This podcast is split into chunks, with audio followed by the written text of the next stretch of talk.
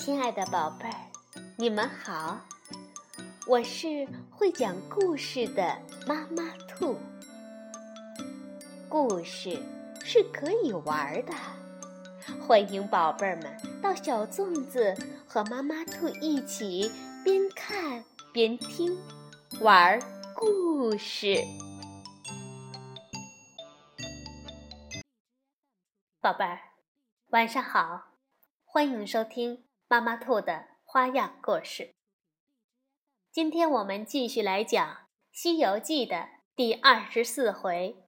真假美猴王是由明代的吴承恩著，墨彩书房改编，旅游教育出版社出版。春去夏又来，转眼间又到了端午。山清水秀，景色迷人。唐僧一行人正在行走间，见一高山。越过了高山，则是一马平川。八戒感觉马走得慢，就让沙僧挑担，自己赶马。那马仍是慢慢的走。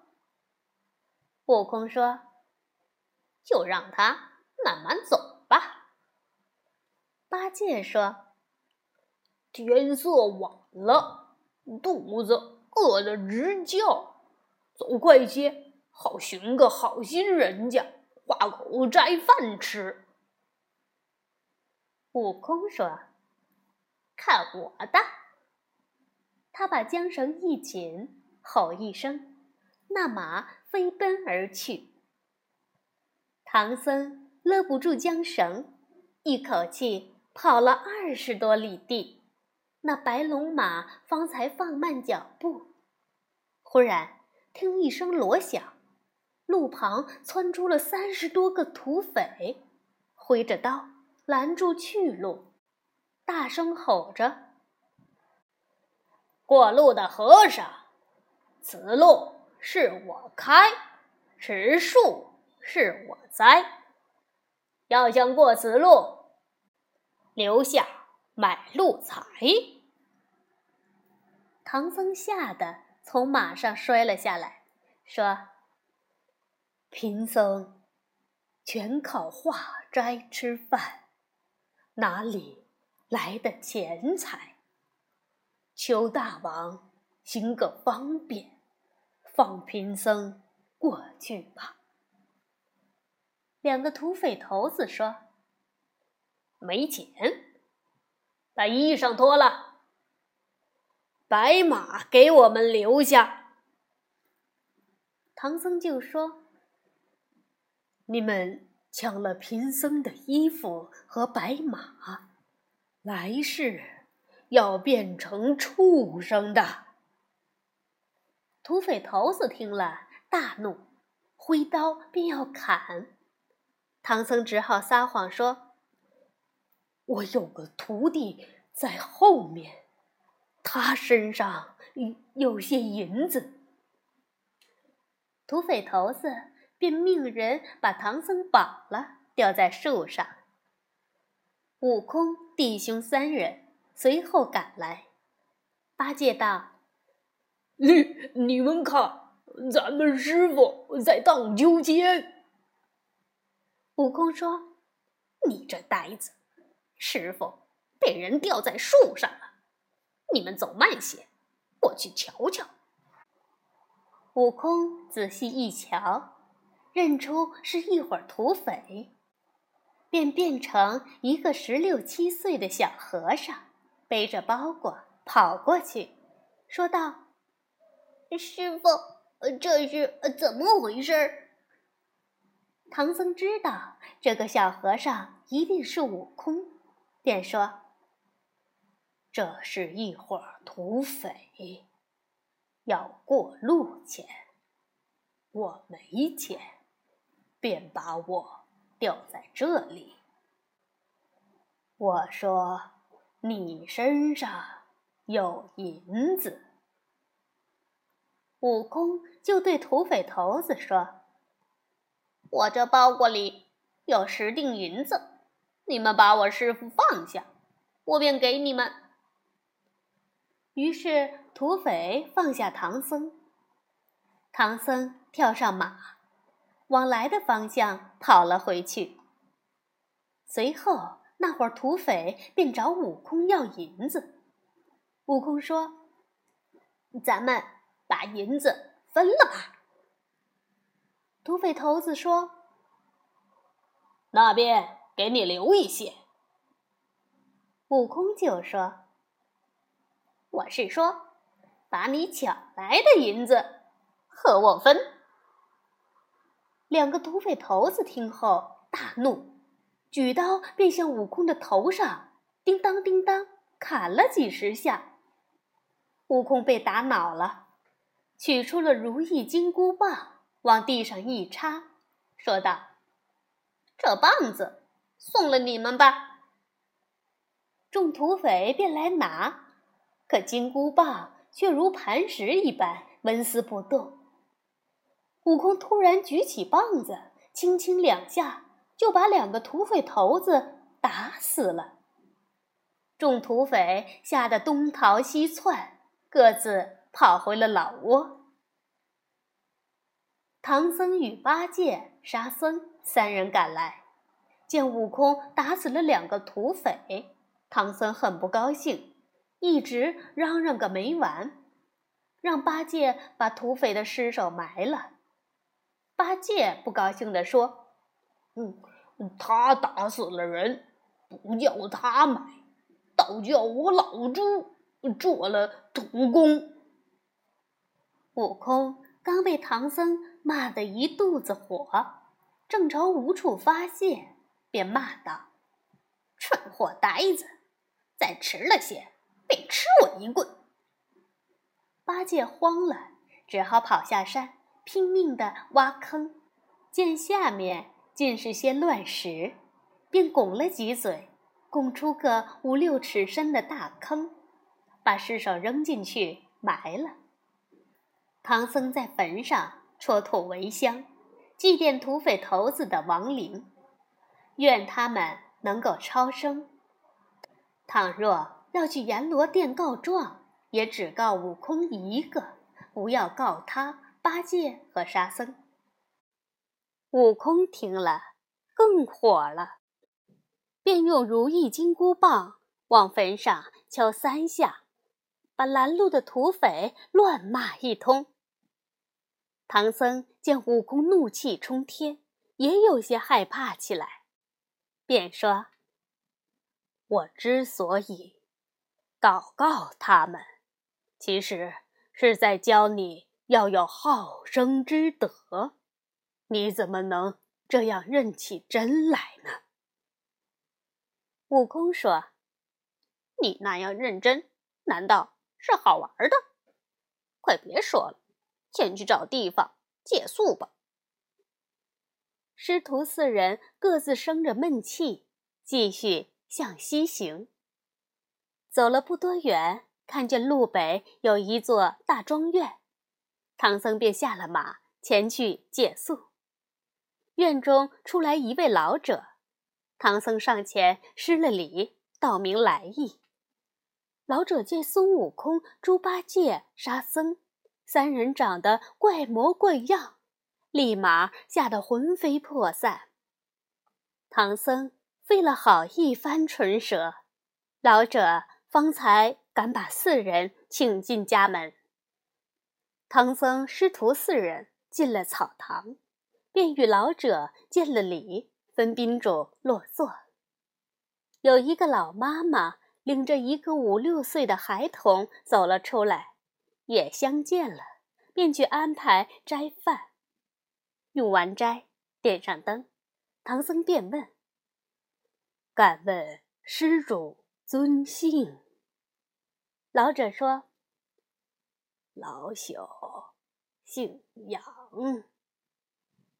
唐僧便又问起家中的情况。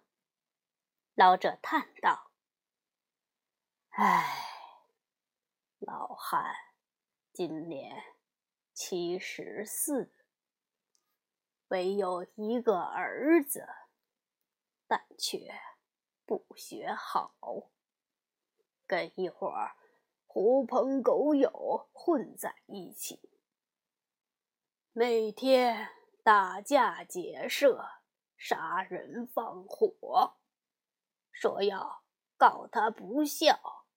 我老两口死后，却无人添坟掩土，还有一个小孙子，也没人抚养。唐僧心里暗惊。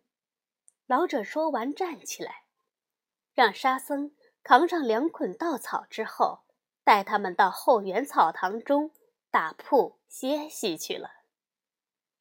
四更的时候，屋外有人敲门。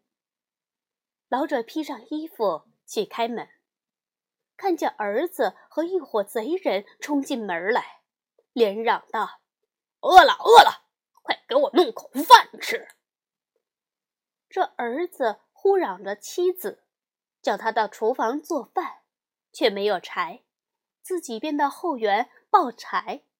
看到一匹白马，便回来问老者：“那匹白马是谁的？”老者说：“四个取经的和尚过来投宿，这是他们的马。”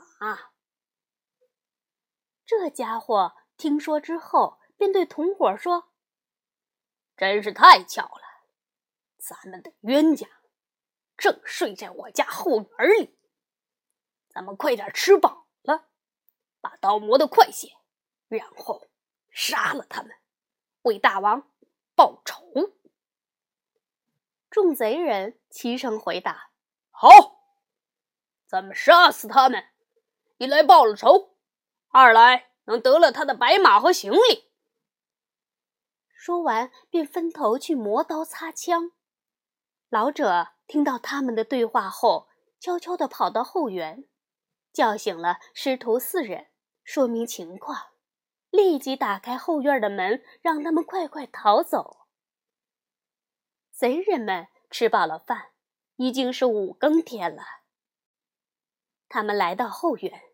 却不见和尚的踪影，见后门开着，便往西赶去，一直追到天亮，方才赶上唐僧师徒四人。唐僧听到喊声，扭头一看，原来是昨天那帮土匪，吓得不知如何是好。悟空说：“带俺老孙去制服他们。”唐僧千叮万嘱。吓退他们就好，千万不能伤人。悟空昨天的气还没出完，怎肯应下来？他迎上去，一顿乱棒，打得众土匪措手不及，跑得快的捡了条命回来，跑得慢的都见了阎王爷。悟空便问一个带伤的土匪：“哪个是杨老的儿子？”那土匪说：“嗯嗯，穿黄衣裳的便是。”悟空随手捡起一把刀，走过去砍了他的人头，之后提着人头追上唐僧，说道：“师傅，这是杨老那逆子的人头，他被俺打死了。”唐僧大惊失色，跨下马来说道：“你这破猴，叫你别伤人，你反倒杀了人！快快拿走！”八戒一脚把人头踢下了山坡，用钉耙挖坑掩埋。唐僧一怒之下便念起了紧箍咒，悟空疼得满地打滚，说。师傅，你有话就说，别念，别念，求您了。唐僧说：“我跟你已经无话可说了，你走吧。”悟空问：“师傅，为什么又要赶我走？”唐僧说：“你这泼猴，太残忍了，打死这么多人。我劝过你多少次，你却不知悔改，还要你做什么？还不快走！不走，我又要念了。悟空没有办法，只好发了个筋斗走了。悟空在云端左思右想，却没地方可去，只好再次返回来，哀求唐僧留下他。唐僧也不答应，反而又把紧箍咒念了足有二三十遍，狠心咬着牙说：“你若再不走，莫怪我。”一直念着紧箍咒，把你脑浆勒出来。无奈之下，悟空决定去南海找观音菩萨，便一个筋斗来到了南海普陀山。木吒和善财童子前来迎接，引他去见了观音。悟空哭诉，唐僧不知他的好意，将他再次无情的赶走。请菩萨帮他取下头上的紧箍咒，好回花果山继续做美猴王。菩萨责备了悟空，不应该连伤人命，但又无法为他取下紧箍儿，最后便掐指一算，说道：“你师傅顷刻间就会有伤身之难。”不久便会来寻你。你且先在我这里歇息几天，待我与他说说，还让你抱他去西天取得真经。悟空不敢造次，便留在普陀山住下了。唐僧与两个徒弟往西走了大概五十里。又饥又渴，唐僧跨下马说：“你们谁去化些斋饭给我吃？”八戒跳上空中，见附近也没有人家，便落下来说：“此处无地化斋，南山小溪里有水。”唐僧说：“有水也行，解解渴。”也好。八戒驾云去打水，多时也不回来，唐僧便又让沙僧去催促。此时唐僧独自一人，正担惊害怕，悟空忽然来到跟前，跪在路旁，手里捧着一个瓷杯，说道：“师傅，您离老孙连凉水也喝不上啊！先喝了水。”我再去化些斋来。唐僧骂道：“便是渴死，我也不会喝你的水。破后，你还来缠我做什么？”悟空变了脸色，骂道：“你这秃驴，胆敢轻贱我，吃我一棒！”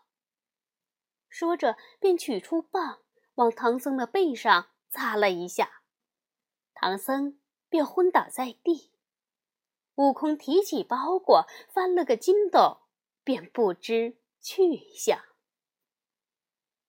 八戒来到南山，看见山后面有户人家，便变作一个黄脸的胖和尚过去化斋。那户人家的男人去种田了，女人做好饭，准备要往田里送。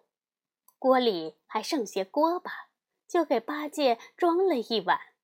八戒顺着来的路往回走，现了本相，正想着能用什么东西舀些水，见沙僧过来找他，就让沙僧拿衣服兜着锅巴，然后舀了一波水。